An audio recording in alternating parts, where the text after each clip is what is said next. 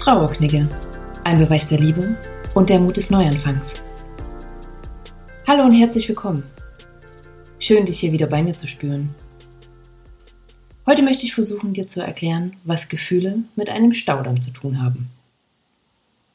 Deshalb zu Beginn die Frage, zeigst du deine Gefühle? Ich gehörte lange zu den Menschen, die sich immer zusammengerissen haben, bloß keine Emotion zeigen. Beziehungsweise keine ist falsch. Ich habe nur die fröhlichen gezeigt. Und die, in denen es mir mal nicht so gut ging, die habe ich wirklich im Verborgenen gelassen. Stärke nach außen präsentieren und Liebe immer alles hinterschlucken. Und jetzt bin ich ganz offen zu dir.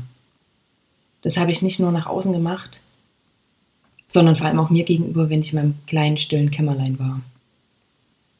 Bis ich mir irgendwann die Frage gestellt habe, Tut mir das wirklich gut? Stell dir mal einen Staudamm vor. Eine große errichtete Mauer, wo kontrolliert Wasser umgeleitet wird. Das funktioniert bis zu dem Zeitpunkt gut, bis irgendetwas Unvorhersehbares passiert. Ein Unwetter zum Beispiel. Was sind dann die Folgen? Das Wasser kann nicht mehr gehalten werden. Von jetzt auf gleich bricht eine Flutwelle aus und zerstört einfach alles, was ihm in die Quere kommt. Die fatalen Folgen kannst du dir wahrscheinlich gerade ausmalen.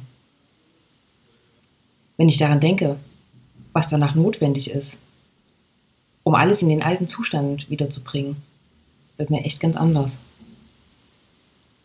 Und jetzt stell dir mal vor, das machst du mit deinen Gefühlen. Du kontrollierst sie unentwegt. Du gibst dir selbst nicht den Raum, um deine Emotionen zuzulassen, sondern du lässt sie zu, im wahrsten Sinne.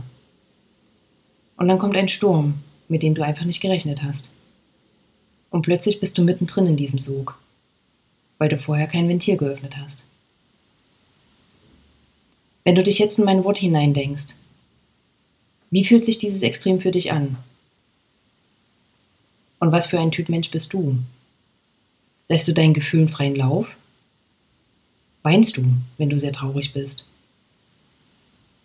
Bekommt dein Umfeld mit, wenn du wütend oder zornig bist?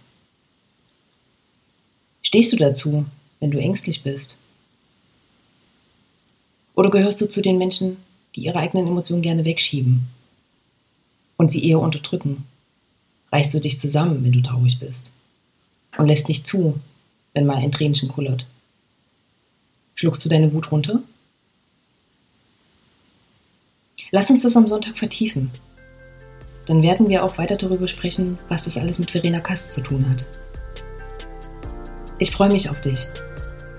Bis dahin, von Herzen, deine Luisa.